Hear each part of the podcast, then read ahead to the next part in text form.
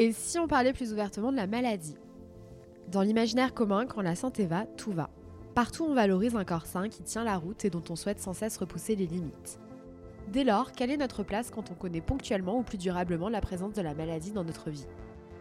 Je suis partie à la rencontre des personnes qui, tout comme moi, vivent en compagnie d'une maladie, car à mon sens, poser des mots sur un sujet encore tabou, ça fait du bien. Je vous propose aujourd'hui de faire la connaissance de Marie-Pauline, qui m'a ébloui par sa force et sa capacité à aller de l'avant. Marie-Pauline a fait une thrombose veineuse cérébrale. Il s'agit d'une forme rare d'AVC qui se caractérise par une veine bouchée au niveau du cerveau. Elle a développé par la suite des crises d'épilepsie, conséquence assez classique de la thrombose veineuse cérébrale, ainsi qu'un syndrome post-traumatique qui peut lui faire perdre ses mots, vous l'entendrez à un moment de l'épisode. Dans cet entretien, nous abordons l'importance du couple et de l'entourage, parce que si c'est Marie-Pauline qui parle, il y a une ribambelle de personnes qui sont évoquées, parmi lesquelles Thomas, son amoureux, mais également sa famille, ses amis et ses collègues qui ont joué un rôle clé tout au long de son parcours. Nous évoquons également les conséquences que peuvent avoir un traitement sur la vie quotidienne et les éventuelles limitations qu'impose la maladie. Marie-Pauline ne peut pas conduire pour le moment car elle est épileptique. C'est un sujet qui a un gros impact sur sa vie de tous les jours. Je vous laisse avec ce début d'épisode qui commence tout en douceur. Marie-Pauline évoque sa démarche pour témoigner dans l'anomalie qui n'avait rien d'évident pour elle. On a parlé autour de toi? Plein de gens, en fait. À des copains, à des proches, à de la famille. Ça a été hyper bien. J'avais peur, ça a été hyper. Enfin, peur, non, j'appréhendais vis-à-vis de mes parents parce que c'est des gens qui sont assez discrets. Enfin, non, qui sont pas discrets, mais euh, sur les choses euh, importantes comme ça, qui préfèrent les garder pour eux. Et en fait, euh, j'ai halluciné de Ah ouais, non, c'est génial Enfin, tu vois, donc. Et tu m'avais parlé justement on commence comme ça et puis après on reviendra sur euh, quelque chose de, plus cadré. Mais tu m'avais parlé que tu avais eu tout un cheminement au début où tu t'es dit que tu n'étais pas légitime. Ouais, c'est ça. C'est vachement interrogé. Puis ensuite, on a parlé à une amie à toi, il me semble. et euh, petit à petit, tu t'es dit, c'est OK. Est-ce que tu peux réexpliquer un petit peu? Bah, En fait, euh, c'est grâce à Nassim que j'ai rencontré dans le cadre du boulot et qui est quelqu'un de bien, qui m'a parlé, qui m'a parlé du podcast. Euh, quand euh, on s'est trouvé dans le bus un jour et qui m'a dit tiens mais pourquoi tu prends le bus? Je lui dit bah, je prends le bus parce qu'en ce moment je peux pas conduire. Donc euh, je lui explique pourquoi et il me parle du podcast et il me dit ouais ça pourrait être hyper intéressant que, que tu participes. Et sur le coup je lui dis bah non en fait parce qu'effectivement je me sentais pas légitime du tout. Et comme d'habitude je, je, prends une décision comme ça à la hâte et après je me pose et je me dis bah, en fait si ça pourrait être ça pourrait être plutôt pas mal et j'en parle euh, à une amie, effectivement, à Coralie, euh, lors d'un trajet euh, sur, sur un week-end entre copains. Et elle me dit, mais si, mais carrément, enfin, ça serait une super opportunité et tout, d'en parler, que les gens comprennent ce que ça implique et tout. Et, je me suis dit, bah, tiens, bah ouais, bah, en fait, ils ont raison. Et, c'est pour ça que du coup, j'ai pris contact avec toi. Et est-ce que tu peux préciser sur quel sujet tu te sentais pas légitime? Parce que ça revient beaucoup au cours des échanges que j'ai, principalement avec des femmes, donc je pense mhm. qu'il y a un sujet, mais euh, d'avoir une maladie ou un handicap qui est présent et malgré tout de ne pas se sentir euh, légitime pour prendre la parole. Bah déjà parce que ça fait partie des, maladies invisibles. Ça fait partie des maladies invisibles, donc tu te dis ben, pourquoi, euh, pourquoi est-ce que est-ce qu'il faudrait le montrer? Ça c'est la première chose. Pourquoi est-ce qu'il ouais, pourquoi est-ce qu'il faudrait le montrer? Euh, ensuite de ça, je me sentais pas légitime parce que finalement, ça va quand même plutôt bien. Euh, moi, j'ai pris le parti de dire euh, en avant, let's go, enfin, on continue, la vie continue et, et c'est pas grave. Justement pour pas que pas qu'on m'en parle tout le temps, pas qu'on me demande tout le temps comment ça va, enfin, et t'en es où, et ceci et cela. Donc c'est pour ça aussi que je me sentais pas légitime, et surtout parce que ben ça va en fait. Enfin, c'est ça qui a été vraiment le, l'élément qui m'a fait me dire euh, sur le coup, euh, bon, je suis pas légitime en fait. Oui, mais je suis d'accord avec toi. Euh, je pense que si on me proposait à moi de, raconter mon histoire, je serais ultra mal à l'aise et je me sentirais pas légitime. Mais c'est très délicat, effectivement, de prendre la parole quand tout va bien et de dire ben, c'est OK, se comparer aux autres aussi. Ouais, ben, à titre d'exemple, en fait, quand, quand ça m'est arrivé, j'en ai pas parlé de prime abord publiquement parce que j'avais pas pris conscience de, de ce qui m'était arrivé j'avais, c'est pas que j'avais pas pris conscience, j'avais pris conscience, mais j'avais pas euh, perçu la gravité euh, de ce qui m'était arrivé. Et euh, le jour où j'ai fêté, entre guillemets, les, un an, jour pour jour, je me suis assise et je me suis dit, waouh, il s'est passé ça, enfin, ça fait un an. Et là, j'ai vraiment pris conscience, enfin, j'ai pris une claque et j'ai pris conscience de ce qui s'était passé et de tout le chemin qui, qui, qui avait eu en un an. Donc d'abord, j'ai pleuré, un bon coup, mais de soulagement aussi. Et ensuite de ça, j'ai dit, bon, ben, tiens, si j'en parlais, je fais un post sur les réseaux sociaux qui est pas du tout, enfin, je suis pas du tout du genre à, aborder euh, des, éléments vraiment très perso. Euh, je suis plutôt du genre à, rigoler ou à montrer quand je pars en voyage. Et, là, j'ai, ouais, j'ai fait un long texte pour expliquer ce qui s'était passé. Et, les gens de mon entourage, enfin, un peu moins proches pour le coup, à, à halluciner en fait. Ils se sont dit ah mais on savait pas qu'il t'était arrivé ça et, et, ceci et cela et ah mais c'est quoi? Et qui se sont renseignés du coup et euh, ouais ben je voulais pas mettre forcément la lumière sur moi c'était pas ce qui ce qui m'intéressait mais au moins déjà avoir euh, une première étape pour euh, pour en parler quoi. Et comment t'expliques ce switch? C'est vraiment la date des un an? Ouais. C'est marrant. C'est fou. C'est vraiment les un an qui où je me suis dit ok ça fait un an et là, waouh, euh, c'est ouais, c'est vraiment ça qui, qui, a percuté. Et dans quel mood t'étais juste avant? C'est un enfin sur la période entre euh, du coup ton AVC et la fin de cette première année? J'étais dans un mood plutôt positif, à me dire, enfin au début même j'étais dans le déni, j'étais dans le déni à, à vouloir continuer de d'avoir les activités que j'ai, euh, à vouloir euh, faire la fête euh, comme si de rien n'était, à, vouloir continuer d'avoir un rythme assez intense. et, en fait, mon corps m'a rappelé à l'ordre, quoi. Mais ouais, j'étais plutôt dans, le déni au départ. Alors c'est marrant en plus parce que la, date anniversaire des un an, comme je te disais, j'ai pris une claque. Mais euh, au final, euh, ce qui s'est passé ce jour-là, c'est que euh, le, midi, j'étais en déjeuner avec ma bande de copines, enfin mes frangines, quoi, pour l'anniversaire de l'une d'elles. Et le soir, je faisais la fête avec, avec d'autres copines. on faisait un, revival d'un enterrement de vie de jeune fille qu'on avait fait quelques mois auparavant. Et je me suis dit, ok, bon, ouais, c'était il y a un an, mais d'un autre côté, tu prends une claque, mais t'es trop occupé, euh, ben, comme je l'avais dit sur le post que j'ai fait sur les réseaux, t'es trop occupé à en profiter. Et, ça, ça a pris le dessus. Et, ça, j'ai trouvé ça quand même hyper cool, quoi.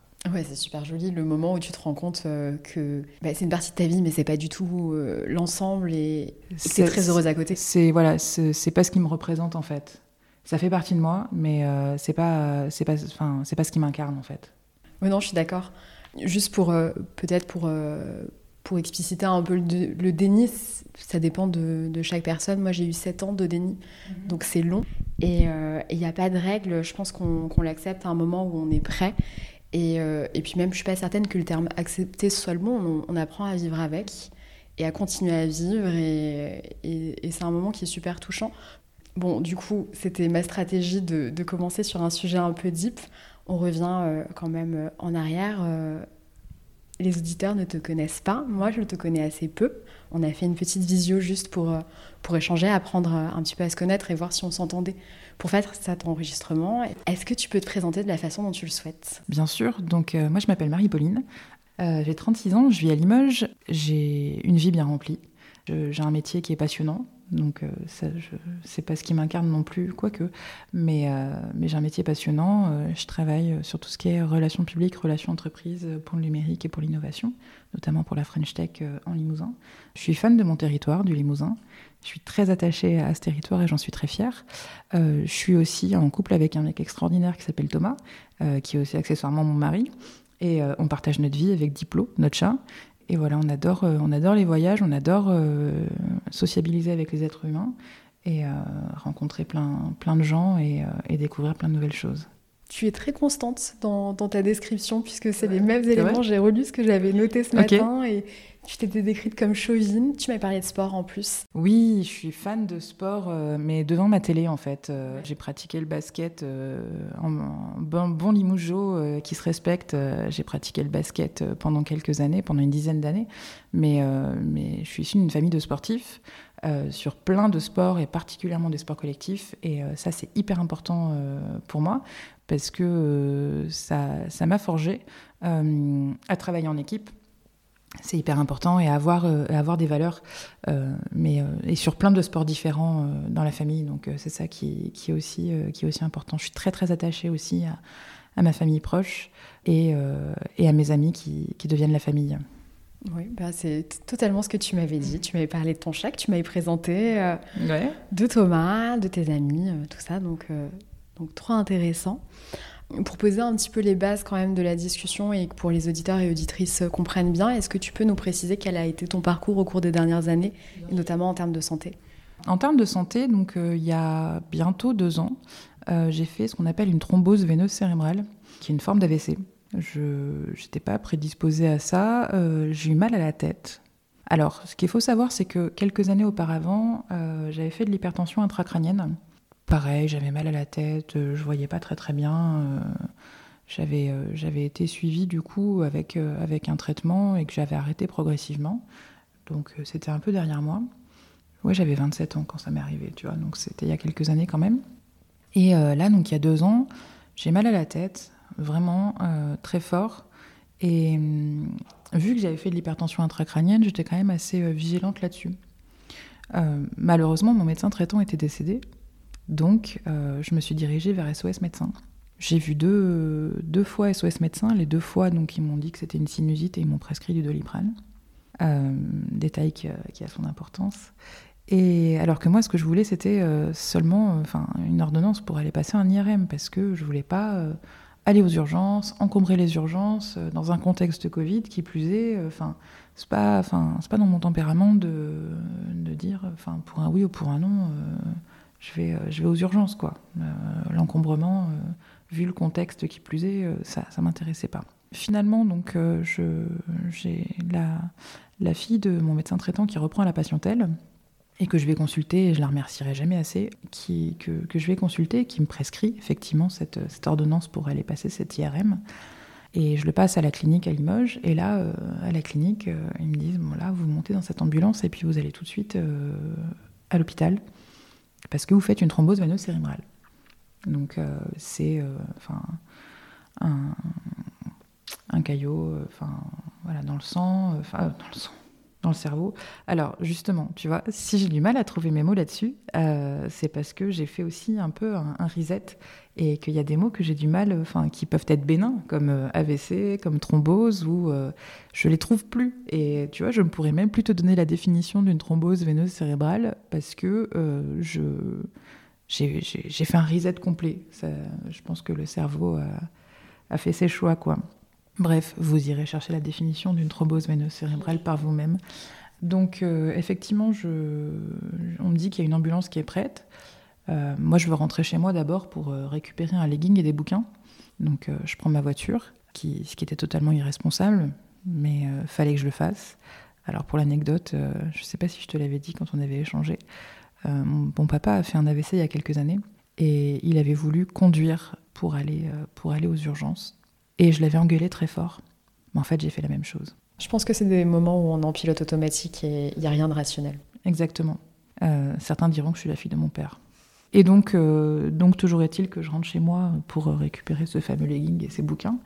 Et je, me retrouve hospitalisée. On, m'hospitalise aux soins intensifs. Je ne prends pas conscience de la gravité de ce qui, se passe. Et j'y reste qu'un jour au total. Euh, je remercierai jamais aussi euh, l'équipe, euh, le personnel soignant à ce moment-là, qui, qui, ont été formidables. Ils ont été hyper bienveillants. comme ils me le disaient, nous, on n'a pas l'habitude de voir quelqu'un de votre âge, en fait, donc on va bien s'occuper de vous. Je dis pas qu'ils s'occupent mal de, des autres personnes, mais pour le coup, pour eux, c'était pas la normalité. Et voilà, et du coup, après, je suis sortie avec un, avec un traitement anticoagulant. Et euh, juste pour l'anecdote, euh, un, interne, je lui ai demandé au moment de sortir euh, combien de temps j'allais être en arrêt de travail. Et il me dit, bah, ce sera à peu près six mois. Et là, je me suis mise à pleurer. J'ai dit non, non, non, c'est pas possible. étant donné que mon emploi fait partie de mon équilibre et que c'était trop important que je puisse retrouver ben, tout de suite une vie normale, entre guillemets c'était inenvisageable pour moi que, que, je puisse être arrêtée, euh, à passer les journées dans mon canapé, euh, à attendre que ça passe, quoi. Donc, du coup, je, suis, je, suis, je suis rentrée chez moi et je me suis pas arrêtée de travailler. Par contre, j'ai un directeur, Raphaël, qui est quelqu'un de formidable et qui m'a dit Ok, ma grande, tu vas faire un mois en télétravail histoire que tu reprennes ton rythme.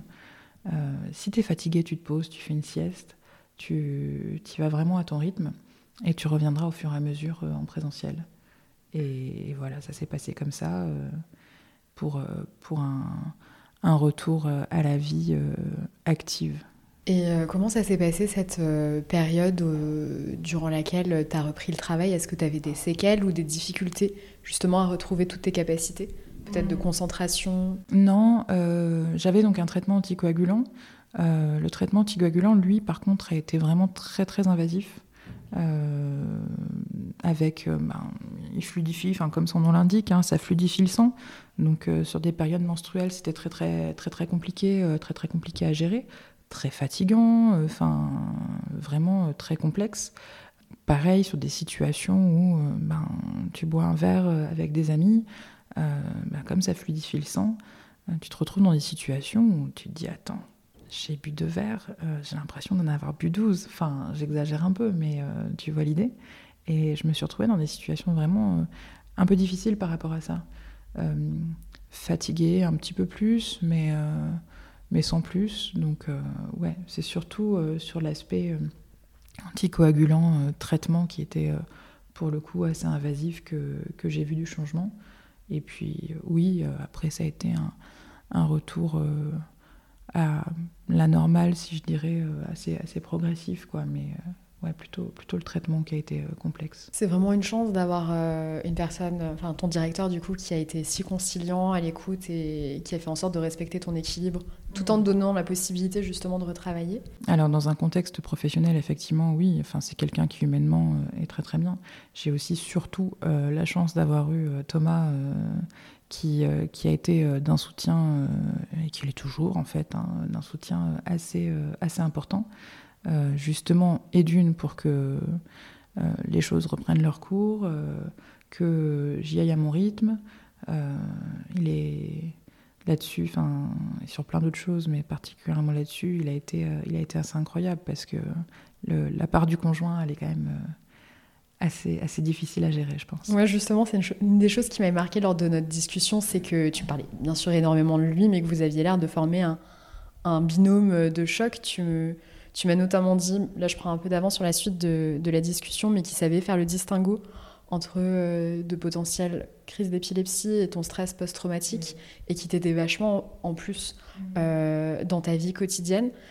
C'est parfois assez délicat de de partager avec quelqu'un euh, le fait qu'on a une santé défaillante. Comment est-ce que vous avez réussi un petit peu euh, à surmonter ça? Ce qu'il faut savoir déjà, et là où je, moi je suis assez admirative, c'est que euh, quand j'étais hospitalisée, ben, les gens n'osaient pas trop prendre contact avec moi. Enfin, certains oui, mais, mais les gens, ben, du coup, l'appelaient lui en fait. Sauf que ce qu'il faut savoir, c'est que comme c'était période de Covid, j'avais le droit à une visite par jour d'une personne pendant une heure maximum. Donc bon, déjà, il fallait faire un choix entre euh, mes parents, mon frère. Euh, oui, j'ai un petit frère d'ailleurs, j'en ai pas encore parlé, euh, qui, est aussi au top, Pierre. mais il fallait faire un choix entre mes parents, mon frère, Thomas. Enfin, donc du coup, ben, c'est Thomas qui, qui, qui, prioritairement venait me rendre visite. Ensuite de ça, ce qui se passait, c'est que ben, il faisait sa journée de travail, il venait à l'hôpital, qui est à l'opposé du site où il bosse. Et le soir, fallait qu'il fasse compte rendu à l'ensemble des proches et qui gère aussi, enfin voilà, euh, tout, le reste. Euh, donc euh, ça, ça a été, ça a été assez, assez compliqué. Mais après, oui, au quotidien, enfin, il m'a, il m'a aidé à, à, faire en sorte que la vie soit normale, enfin que les choses reprennent leur cours, que, que je revienne à un rythme classique.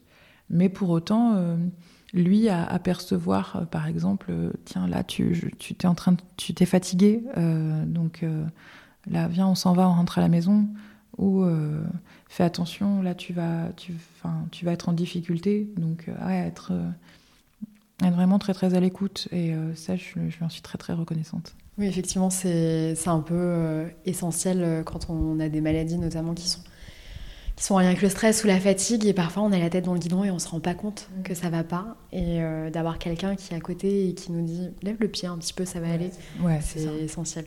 Totalement. et actuellement ta vie quotidienne elle ressemble à quoi? Est-ce que tu es impactée euh, par euh, par ton AVC alors, oui, parce que, donc, comme je te l'ai dit, j'ai pris du traitement, un traitement anticoagulant qui a été très invasif pendant un an à peu près.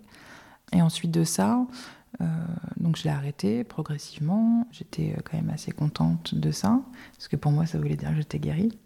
Et, ben, échec. échec en quelque sorte, parce que euh, quelques, quelques temps après, j'ai fait une crise d'épilepsie. Enfin, j'en ai fait plusieurs, mais qui étaient euh, pas des grosses crises comme on peut en connaître traditionnellement. Mais jusqu'à en faire une, une grosse où bah, je suis tombée de ma chaise au sens propre du terme. hein. Voilà. Et, là, euh, je me suis retrouvée donc avec un, un traitement antiépileptique. Ce qui s'est passé, c'est que j'avais déjà fait donc euh, des, crises avant, mais qui n'étaient pas, comme je te dis, des crises traditionnelles avec des tremblements et tout. J'en avais parlé au, neurologue qui me suivait à l'époque. Il m'avait dit qu'il y avait de grandes chances que ce soit du syndrome post-traumatique. Donc moi, je écouté. Et puis vu que ça m'arrangeait bien d'avoir du syndrome post-traumatique plutôt que de la crise d'épilepsie, on va pas se mentir. Et donc j'ai fait, euh, fait cette crise d'épilepsie et je me suis retrouvée avec, euh, avec un, nouveau traitement, cette fois-ci anti-épileptique. On m'a expliqué que c'était une conséquence assez classique euh, de, de l'AVC, de faire, de faire de l'épilepsie. Sur le coup, je me suis dit, merde, pourquoi moi Voilà, la poisse. Et au final, donc j'ai- eu ce traitement-là. J'ai eu un premier traitement pareil qui a été assez complexe à gérer. Mais le, gros, le gros sujet euh, de l'épilepsie, c'est euh, l'interdiction de conduire. J'adore Limoges. Il y a les transports en commun, mais, euh, mais on n'est pas dans une grande ville. Donc c'est un petit peu plus difficile de, de pouvoir circuler. Quand on n'est pas véhiculé, ça peut être un petit peu plus complexe. Donc c'est pour ça que, ouais, là aujourd'hui, ce qui m'impacte le plus, c'est l'incapacité de pouvoir conduire, particulièrement dans mon métier où je suis amenée à me déplacer. Pour l'instant, je peux pas, donc euh, c'est un peu frustrant parfois. Évidemment, on, peut prendre euh, le train. Certains Limougeaux qui m'écouteront euh, comprendront les difficultés qu'il peut y avoir avec le train. Je n'irai pas plus loin afin de ne pas créer de débat houleux. Mais, mais ouais, ça, a ce côté un peu frustrant parce que des fois, on est, enfin, je suis sur une des distances où euh, je peux pas prendre le train et des distances enfin, voilà, qui sont trop courtes, mais pour autant je suis obligée de prendre la voiture. Enfin, bon, ça, c'est vraiment la chose qui m'impacte le plus et c'est euh, c'est une organisation à avoir euh, qui, qui, qui est un petit peu plus importante. J'avais entendu dire que au bout d'un certain temps, d'un laps de temps sans crise, tu pouvais recommencer Un à an. conduire. Un an. Un an. Et ton traitement antiépileptique est censé faire cesser toutes Ouais. les crises ou réduire la fréquence? Euh, là, pour l'instant, ça, l'a les a, ça a fait cesser les, les crises. Ouais. Ce qui m'arrive euh, maintenant, en ce moment, c'est euh, donc soit du syndrome post-traumatique, effectivement, où ben, j'ai ce qu'on appelle des absences. Des absences où je trouve pas mes mots. Enfin, comme je te dis, je, pioche sur le mot épilepsie, par exemple. Euh, je me suis retrouvée une fois avec ma maman en voiture, justement, qui me véhiculait pour aller à un endroit. Euh, je lui dis, maman, mais tu sais, euh, là, ce que j'ai fait, ce qui me fait trembler, alors que c'est un mot que j'ai pu répéter des dizaines de fois par jour, mais je le trouvais pas, quoi. Ou des absences où euh, je, me retrouve à, à plus pouvoir, euh, plus pouvoir euh, articuler, euh, plus pouvoir parler. Où ça, c'est un petit peu plus compliqué, euh, particulièrement quand c'est dans un contexte pro. Mais ça, ça s'est vraiment calmé avec, euh, avec le traitement que je prends aujourd'hui. Par contre, euh, ce qui m'arrive de temps en temps, c'est euh, ce qu'on appelle du déjà vu une situation que tu, tu te dis, je l'ai déjà vécu, je l'ai rêvé, qu'est-ce qui se passe? Et ça, c'est trop bizarre. J'en ai, j'ai vu ma, ma neurologue en début de semaine, enfin il y a quelques jours, et, et je lui explique, ouais, j'ai l'impression d'avoir rêvé une situation. Tu dis ça, t'as l'impression d'être un peu honteuse, quoi. Euh, Elle me dit, mais elle va dire que je suis folle, enfin, qu'est- qu'est-ce que c'est que ça? Et puis euh, là, c'est elle qui, qui met le mot dessus, qui dit, ah oui, c'est du déjà vu. Ah, ok, bon, déjà, elle. Elle, en plus, elle arrive à mettre un mot là-dessus. Et du coup, je suis allée. euh, Enfin, elle, elle, rebondit pas dessus. Donc, je me dis, bon, bah, si elle rebondit pas dessus, c'est que ça doit pas. Doit pas être important. Et euh, donc, j'ai fait euh, ce qu'il ne faut évidemment pas faire, euh, c'est aller sur Google et taper déjà vu neurologie. Bon, j'ai été rassurée en quelque sorte parce que j'ai lu que c'était surtout quelque chose qui, qui impactait les personnes qui avaient fait de l'épilepsie. Donc je me suis dit, ok, c'est classique.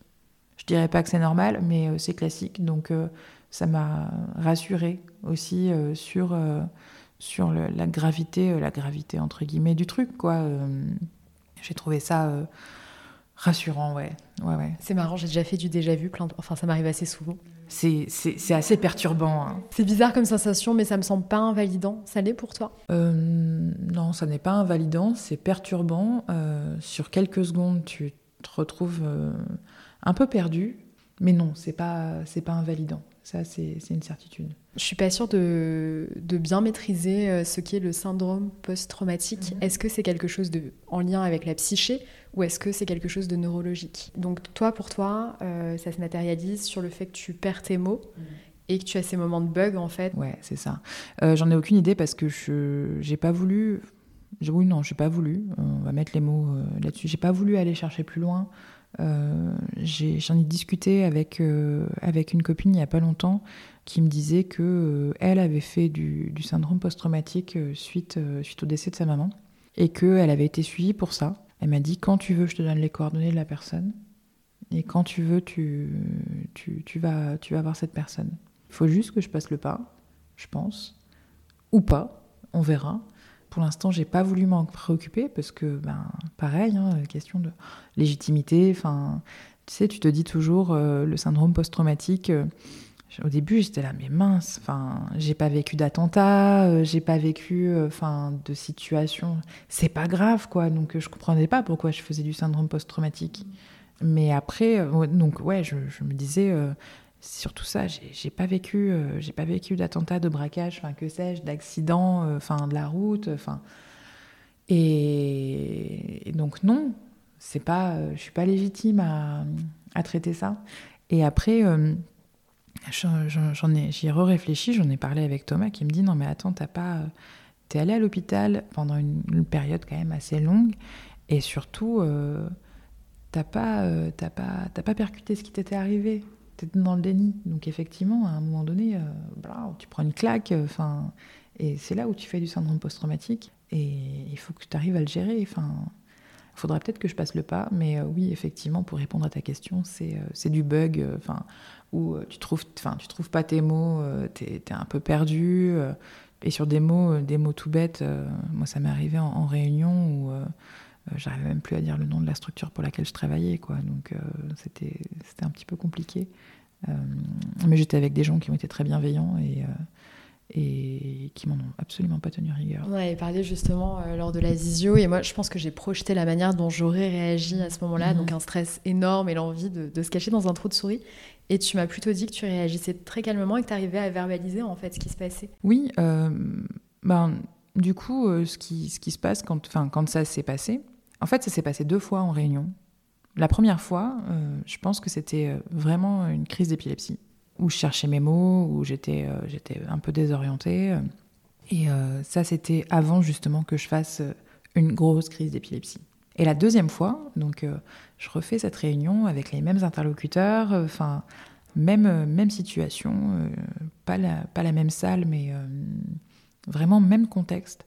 Et au moment où c'est à moi de prendre la parole, je pense que là, j'ai fait du syndrome post-traumatique parce que j'ai eu peur de revivre la même situation euh, que, la fois d'avant, euh, qui s'était passé quelque chose comme deux ou trois mois avant, ouais, trois mois avant. Euh, donc là, là j'ai bugué, on va dire.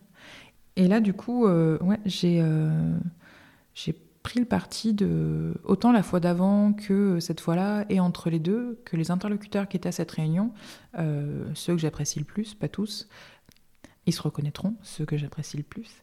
Mais euh, enfin voilà, j'ai pris le parti de, d'en parler, de leur dire voilà, bon ben si se passe ça, c'est parce que ça, euh, et pour ça, et pour ça.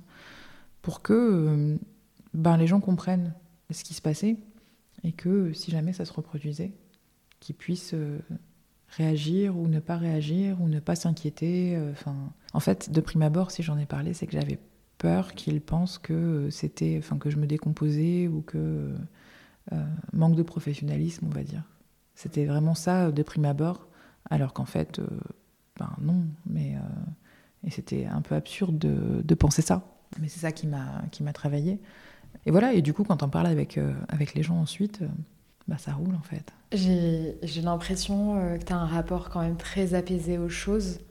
En tout cas, c'est pas évident pour tout le monde d'en parler. Je vais mentionner un exemple. Il y a une personne que j'ai rencontrée parce que j'ai des cours sur ma maladie. Mhm. Et on s'est revus pour, pour parler. Et il a un traitement euh, Tecfidera qui génère des bouffées de chaleur. Donc il doit prendre son traitement deux fois par jour et deux heures plus tard, il a des bouffées de chaleur et il devient tout rouge. Donc euh, assez bizarre et lui, il ne veut absolument pas en parler au travail. Mais ce qui fait qu'en fait, il y a des moments où il est au bureau, il devient tout rouge et ses collègues ne comprennent pas et lui disent mais que se passe-t-il? Et donc il va se cacher aux toilettes le temps que ça passe. Ça arrivé plusieurs fois et a priori il va pas en parler. Ce que je comprends tout à fait, il n'y a, pas de sujet. Toi, je, je trouve que bah, tu as du recul tu dis je veux pas qu'on croie que je suis pas professionnelle et t'expliques calmement aux gens et en plus là tu dis ben soit ils réagissent soit ils réagissent pas donc t'as pas d'attente. Alors tu as, employé le mot apaisé. Euh, je suis quelqu'un de dans la vie de tous les jours qui n'est pas du tout apaisé. Je suis quelqu'un de très stressé, de très anxieuse, enfin euh, totalement l'inverse. Mais euh, c'est pas tant une question d'être apaisé, mais c'est plutôt une question d'être franche. Enfin, c'est pas c'est pas de la franchise c'est de l'honnête enfin pour moi c'est de l'honnêteté en fait. C'est une enfin ouais une forme d'honnêteté de, de, parler euh, de parler euh, de, de, tout ça aux gens euh, pour que les gens sachent comment appréhender mes collègues par exemple j'ai une super donc j'ai une super équipe qui qui me dit ok bon ben les fois d'après on fait une réunion enfin si tu fais une réunion on la fait ensemble comme ça si jamais ça va pas tu, nous fais un signe ou tu nous tires la manche. Enfin, comme ça, on prend le relais pour pas te mettre en difficulté. Euh, enfin, et ouais, ouais. du coup, les gens sont aussi prévenants. Non, je suis pas du tout apaisée, mais euh, je suis très très stressée, très anxieuse. Mais j'ai pris le parti. Voilà, c'est plutôt une forme d'honnêteté, je trouve. Je trouve que c'est très important en fait de prendre la parole, de verbaliser. Tout le monde n'y arrive pas et il n'y a pas de sujet à propos de ça. Est-ce que toi, tu as eu des étapes dans le fait de pouvoir en parler autour de toi euh, Est-ce qu'avec ta famille, ça a été un sujet à un moment Et puis maintenant, tu arrives à en parler. Euh, est-ce qu'il y a des personnes à qui tu ne parles pas? Non, j'en parle assez librement en fait. Alors, je vais, donner un exemple, un exemple très, très, très bête, enfin assez drôle si je puis dire. Quand je me retrouve dans des situations particulièrement, enfin spécialement professionnelles, et que je dis euh, ouais ben non je peux pas désolé je peux pas euh, je peux pas venir euh, à tel événement par exemple parce que je peux pas conduire et les gens tu sais ils sont là ah il peut pas conduire enfin pourquoi alors qu'elle conduit d'habitude enfin tu sais il y a toujours le mais la première réaction des gens c'est de se dire elle s'est faite, elle s'est faite contrôler par la police. Enfin, elle avait bu un verre de trop. du coup, elle a une suspension de permis. Euh, et, en fait, j'anticipe là-dessus. Et euh, je dis, euh, non, non, mais enfin, voilà, il n'y a pas. C'est pour des raisons de santé parce que j'ai fait de l'épilepsie. Et généralement, ils font Ah, d'accord, ok. et, et, ça, c'est assez, c'est assez drôle. Donc, oui, je te disais, effectivement, j'ai pris le parti d'en parler. Et avec ma famille, on, on en parle, euh, on en parle, même si euh, il y a pas mal de pudeur euh, du côté de ma famille. Mais quelque chose, par contre, que j'ai que j'ai appris, et ça, c'est ma maman qui, qui m'a toujours inculqué ça, c'est ce qui t'arrive dans la vie. Faut pas que tu prennes ça comme des échecs ou comme des difficultés. Ça s'appelle l'expérience. Et tu te nourris de ça pour avancer. Et ça, c'est quelque chose que j'ai vraiment toujours retenu, que je distille ça et là euh, aux gens autour de moi et que j'essaye de m'appliquer aussi. C'est euh, ne pense pas que c'est un échec, euh, ne te mets pas enfin ça sur les épaules en disant non, j'ai pas réussi ou oh, il m'est arrivé ça, enfin à t'en plaindre. ne te plains pas de ce qui t'arrive, mais considère que c'est de l'expérience et que c'est quelque chose qui va te faire avancer. Ouais, ça c'est hyper important. Et du coup, on en parle, on en parle, on en parle ensemble. Mais euh, ouais, il y a quand même une forme de pudeur, mais c'est surtout, euh, on en parle ensemble dans le sens où euh, va de l'avant. Et du, et, et, du coup, tu dirais que. Est-ce que ça a eu un impact, tout ce qui s'est passé? Je présume que oui, quand même, sur la manière dont tu te positionnes. Je donne un exemple. mon père a vécu les mêmes choses que toi, avec 20 ans, 25 ans de plus que toi. donc il a fait un AVC, et puis 2-3 ans plus tard, il a fait une crise d'épilepsie assez violente pour le coup. Et en fait, il s'est rendu compte qu'il avait une fin potentielle, que euh, bah, qu'il était potentiellement défaillant. Et pour l'instant, je crois qu'il n'est pas du tout au clair avec ça et que c'est extrêmement dur. Toi, est-ce que tu, ça te nourrit justement? Tu as beaucoup mentionné au début et au cours de notre visio le fait de vouloir aller de l'avant, de rester positive et de prendre ce qui, ce qui allait. C'était le cas avant ou ça a exacerbé les choses? Ça a toujours été comme ça. Euh, tout, tout, ce qui, tout qui m'est arrivé dans ma vie, de positif ou de négatif, euh, ça te nourrit pour aller de l'avant. Et ouais, c'est une fierté de, de considérer, d'avoir cette force, je trouve. Euh, c'est peut-être un peu prétentieux de ma part de parler de force, mais à un moment donné, on va dire les mots, quoi. Et de me dire, c'est quelque chose qui, ouais, qui me permet d'aller de l'avant et, et tout ce qui t'arrive. et ça, merci maman. Ouais, c'est de l'expérience et faisant une force et euh, va de l'avant. Ne, regarde pas en arrière, enfin, si, euh, regarde en arrière sur ce qui s'est passé un petit peu, mais euh, va de l'avant. Il y a un sujet qu'on a juste touché du doigt au début, c'était le rapport au monde médical. Mhm. tu as parlé donc de ces deux médecins qui n'avaient pas du tout saisi ce qui se passait, et un petit peu de ta neurologue. Est-ce que tu as toujours eu le sentiment d'être entendu dans ce qui arrivé Ou au contraire, euh, tu as eu des moments euh, un peu d'errance où, tu t'es inquiété et tu as dû chercher des informations en plus? Donc effectivement, au tout début, euh, du processus, on va dire, je n'ai absolument pas été écoutée par, par le corps médical. Pour l'anecdote, hein, l'un des médecins donc de chez SS Médecins avec lequel j'ai pu échanger, quand je lui disais que j'avais mal à la tête, euh, enfin que c'était euh, très très douloureux et que je voulais un IRM, m'a simplement fait une leçon de morale euh, sur le fait que j'étais fumeur, enfin fumeuse. Il m'a fait une leçon de morale en disant qu'il fallait que j'arrête le tabac. J'étais là, moi, je veux passer un IRM. Arrête de me parler de la clope. Je sais que c'est pas bien. Laisse-moi tranquille avec ça. Laisse-moi, enfin, fous-moi la paix. Passe-moi, fais-moi passer un IRM donc avec un, discours hyper moralisateur, ce qui a été assez compliqué. Ensuite de ça, euh, donc euh, j'ai mon médecin, celle qui est, est, restée mon médecin traitant, euh, le docteur Clément, qui elle a été très à l'écoute et qui est vraiment quelqu'un de bien pour qui j'ai énormément de respect et de gratitude.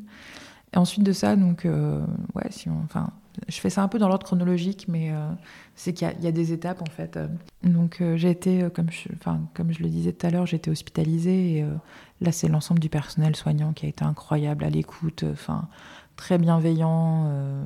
c'est, ils m'ont beaucoup aidé à, ce que les choses se passent bien, façon de parler, mais du mieux possible. Pour donner un exemple, quand je suis sortie des soins intensifs et que été hospitalisée au service neurologie, ils ont fait le nécessaire, ils n'ont pas pu y arriver, mais pour que je sois seule en chambre. Parce qu'ils euh, voulaient que je sois seule en chambre et pas avec euh, ben, d'autres patients qui, ben, comme on le disait tout à l'heure, euh, sont, sont un peu plus âgés et ont des pathologies et pour lesquelles le quotidien est très très différent du mien. Du coup, ils n'ont pas pu y arriver, mais je sais qu'ils ont fait le nécessaire pour que ça se passe. Donc c'est pour ça que aussi je, je, suis assez reconnaissante. Hum, je me suis retrouvée dans une situation avec un professeur pour le coup a, toute l'approche du professeur, enfin le cliché qu'on peut connaître euh, avec 12 euh, internes derrière, euh, à, me considérer, enfin à ne pas considérer que je suis un être humain, enfin si, que, enfin bon bref, compliqué. Et ouais, après il y a eu un, autre, un autre médecin, un jeune interne, qui a été pareil, très moralisateur et m'a fait m'a pas fait comprendre, c'est pas le mot exact, mais euh, m'a dit des mots qui m'ont fait, moi, euh, enfin, que j'ai interprété comme euh, ben, tout ce qui, tout ce qui m'arrive, c'est de ma faute. Enfin, la façon dont il disait, je l'ai perçu comme ça. Parce que, parce que la contraception, parce que ce qu'il faut savoir, c'est que la, le contraceptif, donc la pilule que je prenais, a priori, est l'une des principales causes de, de, de la thrombose veineuse cérébrale, plus le tabac. Et ouais, du coup, ouais, mais c'est. Enfin, je l'ai interprété, c'est de votre faute. Et ça, j'ai trouvé ça terrible. Et je me, je me, je me réentends, enfin, je me revois en train de pleurer, à appeler Thomas, à appeler ma, ma, mère, mes parents, en disant il a dit que c'était de ma faute. Euh, Une belle empathie. Totale. Surtout que ta contraception, euh, a priori, elle est prescrite par un médecin, donc t'es pas responsable.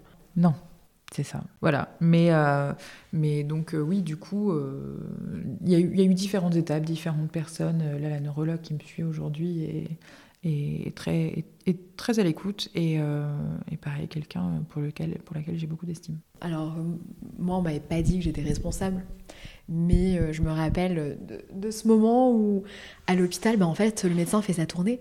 Donc il est dispo qu'à certaines heures et, et moi c'était pour m'annoncer que j'avais une sclérose en plaques quand même. Mmh. Et j'avais 20 ans et j'étais seule et mes parents n'étaient pas là. Et il me l'a annoncé en regardant ses pieds dans ma chambre, j'étais seule. Il est parti, il restait 5 minutes et, et c'est super violent en fait. Pour l'instant, j'ai pas vraiment. Euh, ouais, euh, j'ai l'impression que c'est plus une chance d'avoir un, médecin qui nous écoute et, et qui comprend et qui est empathique mm. plutôt que l'inverse. Là, pareil, j'ai la chance d'avoir un neurologue qui est vraiment sympa et on rigole parce que ben là, je dois faire des examens ailleurs et, l'équipe médicale n'est pas franchement sympa, je vais raconter. Et puis il me disait que lui, quand il mettait sa blouse, il laissait ses problèmes derrière et, qu'il était là pour les patients. Et je me dis, mais c'est tellement rare. Et ça fait tellement plaisir à entendre. Mais oui, c'est ça. C'est euh... moi la, neurologue, euh, donc le docteur Labac Bragby, euh, qui me suit, euh, préfère faire des, rendez-vous, des, petites étapes, tous les trois mois, pour réajuster, voir comment ça va, euh, est-ce qu'on réajuste le traitement. Euh.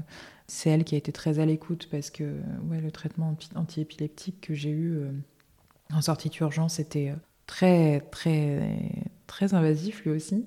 J'avais donc perte de sommeil, perte d'appétit, enfin et j'en passe. donc c'était assez compliqué quand même à gérer hein, quand tu n'as pas faim et tu n'as pas sommeil. On t'avait prévenu? Que c'était des effets secondaires potentiels Pas du tout. On m'a absolument pas prévenu euh, là-dessus. Donc euh, ça a été quand même assez compliqué. Des crampes, des crampes au mollet, la nuit, terrible. Et donc ouais, du coup, euh, ben j'étais, je sortais de la clinique et j'ai forcé pour prendre rendez-vous avec elle pour lui en parler. Elle a été très à l'écoute. Elle a dit on adapte, on change, on change progressivement et on fait, on se revoit dans trois mois. Et vaut mieux faire des, enfin, pour elle des petites étapes comme ça pour voir comment ça va plutôt que de se dire bon bah rendez-vous dans un an, vous conduisez pas, euh, vous changez au fur et à mesure. Enfin voilà, c'est une approche qui est quand même beaucoup plus intéressante, je trouve selon moi, et qui aussi me dit bon ben euh, psychologiquement, allez j'ai une prochaine étape qui va être euh, à court terme, donc enfin c'est pas tiens bon, c'est ouais si il va se passer un truc. Euh, il va se passer un truc, qu'il soit positif ou négatif, mais euh, au moins il va y avoir quelque chose. C'est une échéance en fait, voilà. C'est une échéance et euh, je trouve que c'est hyper important d'avoir des petites échéances. bon, ça c'est aussi, enfin dans mon tempérament, de me dire de mettre des petites échéances au quotidien. De, bah, allez, dans trois semaines, enfin je pars, je me fais un petit voyage où il va y avoir tel événement ou tel truc. Et là c'est pareil en fait, de me dire il va y avoir des petites échéances qui te tiennent un peu en haleine et qui te font pas te dire bon bah rendez-vous dans un an. Je suis d'accord sur le, sur le système d'échéance. Euh, c'est ma... enfin, moi, c'est un moment où je fais le point mmh. euh, sur mon rapport à, à ce que j'ai, sur comment je me sens. Et, euh, moi, je trouve que c'est presque un soin d'aller voir mon neurologue en soi. a priori, il va pas m'apprendre des nouvelles choses parce qu'il y a des rendez-vous qui se font sans examen médicaux, donc on ne va pas découvrir une poussée ou quoi que ce soit. Et c'est des moments où je me ressente sur moi et je me dis, bon, comment est-ce que ça va? Comment tu te sens par rapport à tout ça? On prend le temps de parler et, et on rigole pas mal. Et c'est mhm. super important. Mais en tout cas, je, ressors souvent de, de, là avec un peu le cœur rempli de me dire, bah, je continue à prendre soin de moi. Et, et c'est, en tout cas, euh, je trouve, euh, en ce qui me concerne, la bonne manière d'aborder les choses et ce qui me fait du bien. Mhm. Non, moi j'espérais qu'elle me dise que je puisse reconduire. Mais je, je, me, je, me, je, me, je me garde cet espoir-là à chaque fois que je la vois. Euh, mais euh, ben justement, ça me tient en haleine en me disant Mais si, allez, ça va le faire, tu vas y arriver, enfin, tu vas arriver à. Parce que là, avant chaque rendez-vous, donc tous les trois mois, tu dois passer une IRM de contrôle. Euh, là, j'en ai pas Qu'est-ce qu'elle vérifie en fait Là, j'en ai passé une avant de partir en, en vacances cet été où elle m'a dit que je n'avais plus de séquelles euh, neurologiques. Donc euh, ça, c'était un gros soulagement juste avant de, partir dans le sud-est, euh, rejoindre, rejoindre mes amis les plus proches. Et ouais, du coup, là, j'ai pas passé d'examen. je l'ai vu en début de semaine, il y a quelques jours, j'ai pas passé d'examen. Mais ouais, à chaque fois, je me dis, bon, allez, elle va me dire, c'est bon, vous pouvez conduire. Mais il n'y a que moi qui me berce de doux espoirs là-dessus, en fait. Hein. Mais mais je me dis que ça va le faire. Mais ça me tient en haleine. Donc, bon, je suis, à chaque fois, je, me, je suis un peu déçue, mais, euh, mais tu vois, enfin, c'est c'est quelque chose qui te, qui te, qui te maintient en fait, qui, qui te tient en haleine et je fonctionne un peu comme ça. Mais a priori, dans six mois, tu peux reconduire s'il n'y a pas de crise. C'est ça. Oui, donc tu as quand même. C'est long. Oui, bah j'imagine. Hmm. Et du coup, tu te reposes sur ton entourage pour te déplacer Oui, j'ai j'ai la chance. Donc Thomas travaille sur le même site. on travaille tous les deux dans une technopole à Limoges. Donc euh, on, vit euh, pas très très loin, ce qui fait que on, covoiturait déjà avant tout ça. Mhm. Euh, on covoiturait déjà, sauf que c'est moi qui gardais la voiture pour faire des déplacements ensuite la journée. Là, c'est juste que les rôles sont inversés et que c'est lui qui garde, qui garde la voiture. Donc on, on covoiture, plus pour longtemps parce qu'il va avoir des évolutions au niveau de, de sa vie professionnelle. Mais je, vais, je vais voir, je vais prendre les transports en commun un petit peu plus. Je suis à 20 minutes porte à porte, donc c'est vrai que de prime abord, c'est pas la contrainte. Mais euh, je te dis, c'était pas la contrainte, euh, je, le, prends de temps en temps, mais euh, jusqu'à présent, il faisait jour, il faisait pas trop mauvais, c'était avec un temps plutôt ensoleillé. Là, c'est vrai que la pluie, le froid, la nuit, je pense que ce serait un petit peu plus contraignant. Quoi. Oui, et puis le fait d'avoir une, une, contrainte ou des limites, de toute façon, c'est assez crispant en ça. soi de savoir qu'on peut pas faire quelque chose. C'est pas grave en soi de pas pouvoir conduire, mais euh, c'est juste euh, quand c'est pas un choix. C'est pénible. Oui, et tu t'en rends compte d'autant plus. Et euh, est-ce que tu as d'autres limites? Je crois que tu m'avais dit que l'alcool. C'était sur la période anticoagulant, et puis. mais après, tu prends de l'âge. Enfin, je prends de l'âge, donc c'est plus pareil non plus. Hein non, au-delà de ça, pour en revenir, pour en revenir à, la conduite, euh, donc la chance que j'ai aussi, c'est d'avoir euh, des parents comme enfin, qui sont très disponibles, qui, euh, qui feraient n'importe quoi pour, pour leurs enfants et, et qui du coup, enfin, que, je peux, que je peux solliciter assez régulièrement. Je ne le fais même pas assez par rapport à, leur disponibilité, enfin, comment ils pourraient se rendre disponibles pour moi, parce que j'ai pas non plus envie d'être euh, comment dire, trop dépendante, mais ça c'est c'est le caractère, mais, euh, mais voilà, à qui, à qui euh, je peux demander quand je veux, comme je, enfin, quand je voudrais, comme je voudrais, il ferait n'importe quoi pour, pour me soulager, quoi. Donc oui, ça c'est c'est vraiment le seul, le seul point, le seul point qui aujourd'hui est, est différenciant, on va dire.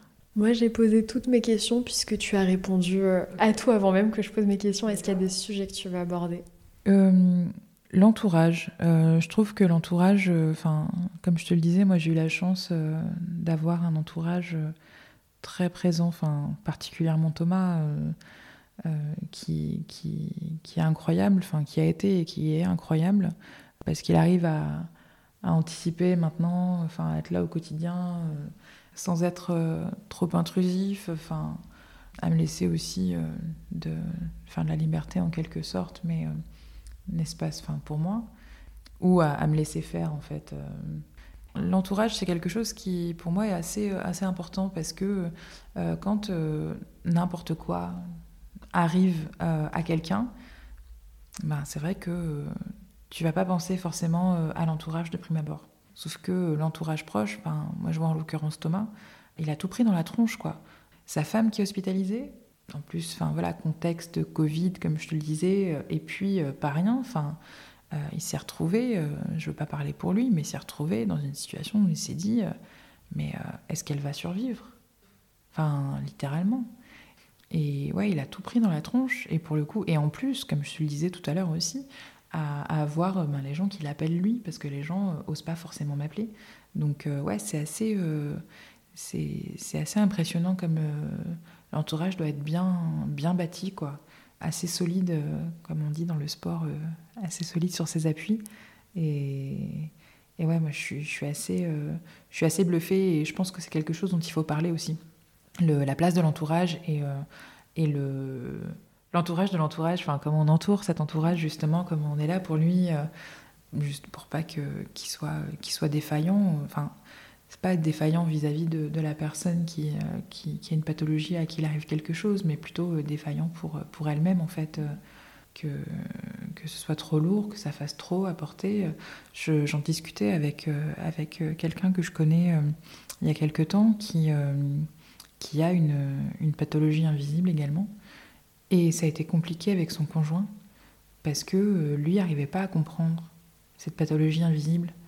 Je ne m'avancerai pas parce que je ne sais pas où ils en sont, mais euh, je, sais que ça a été assez difficile euh, justement pour cause d'incompréhension aussi de, l'entourage. Oui, et justement, je, bah, je, pense qu'il y a un sujet effectivement de, de comprendre ce que l'autre ressent physiquement ou mentalement en lien avec la maladie ou le handicap. Et il y a un sujet où l'entourage se fatigue aussi. C'est éprouvant d'accompagner quelqu'un, de le soutenir. Est-ce que Thomas t'a partagé lui ce qu'il a ressenti? Parce que, enfin, je, tu, l'as dit, euh, il, a géré euh, les interactions avec les autres pour les tenir au courant. Euh, il a dû avoir très très peur. Puis ensuite, peut-être, il a dû te voir dans le déni et lui, peut-être faire un peu le dos rond pour t'accompagner là-dessus sans te brusquer.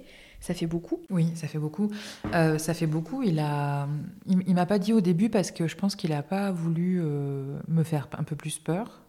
C'est que euh, quelques mois après qu'il m'a expliqué qu'il avait eu peur que, que je meure, quoi. Puisqu'il n'a pas voulu me le dire tout de suite, justement pour pas pour pas m'effrayer, je pense. Et oui, comme tu l'as très bien très bien résumé sur l'accompagnement dans le déni, justement, il a été là étape par étape à essayer d'infuser justement pour que je prenne conscience, mais pour autant euh, être, être, là, euh, être là au quotidien. quoi.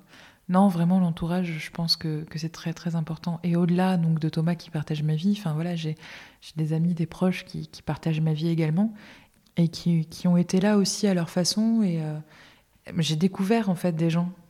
J'ai découvert des gens dont j'étais pas particulièrement proche ou même des gens que je connaissais dans un contexte professionnel qui, qui, m'ont fait, euh, qui m'ont fait halluciner, mais dans le bon sens du terme, tellement, euh, tellement ils ont été là, tellement. Euh, je pense, je pense à Fred, par exemple, enfin, qui, qui voulait venir me voir à l'hôpital. je lui dis non, non, c'est priorité, priorité à Thomas mais qui me dit bon bah vas-y on fait une visio et tout justement pour me, pour me changer les idées en fait et plein d'autres je repense aussi dans un contexte professionnel à, à, Baptiste qui travaille avec moi qui, euh, lui, a profité, entre guillemets, d'une visite euh, à l'hôpital, enfin, avait un rendez-vous médical, et qui en a profité pour faire un passage éclair euh, du côté, du, côté des, du service neurologie pour m'amener des chocolats au nom de toute l'équipe. Alors là, je me, je, me, revois en plus dans cette situation où, ben, comme je te le disais, une visite par jour pendant une heure maximum. Donc, Baptiste étant venu à l'improviste, qui plus est, mon quota était foutu. Et, avec du personnel soignant qui m'ont dit non, mais on sera entre deux, enfin entre deux services, donc euh, le service du matin, euh, le service du soir. Euh, on ne sait pas, on n'a rien vu, voilà. Et après, dans un contexte enfin, purement, purement personnel, ouais, des, des proches qui, qui, ont, qui ont été là, chacun à leur façon, et, et dont je suis très, très, très reconnaissante également, parce que parce qu'ils m'ont permis aussi de, tenir, euh, enfin moralement quoi, de m'envoyer de m'envoyer des conneries sur les réseaux, euh, de me partager euh, de me partager des vidéos, de je, les revois. C'était l'inauguration d'un resto, donc dont un de mes amis était, devenu manager, et ils étaient tous là à cette soirée. Au début, j'étais dégoûtée de ne pas pouvoir être là, parce que c'est quelque chose que j'aurais vraiment voulu partager avec eux. Thomas était là euh, et ils ont fait des vidéos. Ils faisaient la fête, ils ont fait des vidéos, ils me les ont envoyées. Et après, je me suis dit, ok, non, bon, oui, t'es dégoûté euh, parce que tu peux pas être là. Mais d'un autre côté, regarde, ils t'envoient des vidéos, ils pensent à toi. Euh, et ça, c'est cool, quoi. Ou à m'envoyer d'autres choses, enfin, du, du, divertissement comme ils savent si bien le faire. Et ouais, ça, je leur en suis très, très reconnaissante aussi. C'est hyper important. Mais oui, mais euh, c'était dans le premier épisode, donc euh, j'avais euh, interviewé un, ami à moi qui s'appelle Thibaut et il y avait une troisième personne dans la pièce qui s'appelle Laurent et qui est un ami commun et qui découvrait ce jour-là qu'on avait tous les deux une maladie, donc Thibaut une maladie génétique et moi une maladie neurologique et on lui a proposé de nous poser une question. Donc il n'avait mhm. pas préparé sa question et il disait mais comment, euh, euh, être là sans être intrusif Comment euh, voilà, me montrer que je m'intéresse à vous sans pour autant à chaque fois ramener le sujet de bah, comment ça va ta santé, tout ça. Toi, qu'est-ce que tu conseillerais? Waouh, c'est une vraie question. C'est assez difficile de pouvoir y répondre. Je pense que ça dépend du tempérament de chacun. du tempérament de chacun et comment chacun réagit à ça. Enfin, quel est le rapport que chacun peut avoir avec la maladie en fait? Euh, Comme je te le dis et comme enfin tu l'as entendu, moi j'ai pas de difficulté à en parler, même si c'est vrai que des fois, enfin ça revient beaucoup où tu as envie de dire ça va, enfin tout roule vraiment. Et, et c'est vrai en plus, au quotidien ça va quoi, outre les deux trois bricoles dont j'ai pu parler, ça va, mais mais tu as des gens qui vont être beaucoup dans le pathos, euh, ou qui vont euh, beaucoup s'apesantir sur leur sort. Euh, des fois, tu n'oses même pas leur demander comment ça va parce que tu sais que ça va être difficile ou que ça va mettre les gens dans une situation complexe. Donc, j'ai envie de dire, ça dépend du tempérament de chacun. Donc, j'ai pas, pas vraiment de réponse à la question. Nous, ce qu'on avait, ce qu'on avait répondu à l'époque, ce qui nous importait, c'était de savoir que l'autre était là et qu'on pouvait le solliciter s'il y avait besoin et ça suffisait en fait. T'as entièrement raison. C'est juste, ouais, je, je sais que je sais que je sais que vous êtes là, euh, je sais que euh, la MIF est là, enfin, je sais que les affreux sont là et d'autres, mais euh, et ouais, je sais que je peux juste envoyer un message et que juste pas forcément envoyer un message, mais parler et et enfin voilà, juste savoir qu'ils sont là, c'est ça suffit, ouais. Et ce que je trouve cool dans, dans ce que tu racontes, les vidéos en soirée, c'est qu'en fait, c'est important de rester spontané aussi. Mm. C'est pas parce que toi, t'étais hospitalisé ou que tu pouvais pas venir à la soirée que ça t'a pas fait plaisir de bah voir qu'on pensait à toi. Je... Ouais, c'est ça. Je, je, je, les revois, euh, je les revois euh, faire des vidéos. Pas à dire euh, ouais euh, Popo on pense à toi et tout. Non non faire des vidéos enfin d'une soirée normale en fait euh, et ouais juste ne serait-ce que de me les envoyer c'est ça m'a fait plaisir quoi de me dire ok bon, bah, je vis le truc aussi un peu avec eux et, et pas être dans le pathos et ça c'était c'était aussi hyper important quoi. Faut avancer faut ouais faut avancer Show must comme on dit. Hein. Merci Marie-Pauline de t'être prêtée au jeu et de nous avoir partagé ton rapport au monde enthousiaste, dynamique et plein d'amour pour tes proches.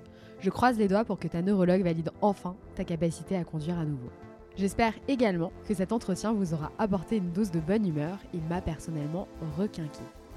Cet épisode vous a plu, vous souhaitez réagir, écrivez-moi sur le compte Instagram de l'Anomalie pour me partager vos retours, qu'ils soient positifs ou plus circonspects. Vous pouvez soutenir mon travail en vous abonnant à ce podcast sur votre plateforme d'écoute préférée. Si vous êtes d'humeur à déplacer des montagnes, n'hésitez pas à attribuer une note ou un commentaire au podcast, cela m'aidera beaucoup.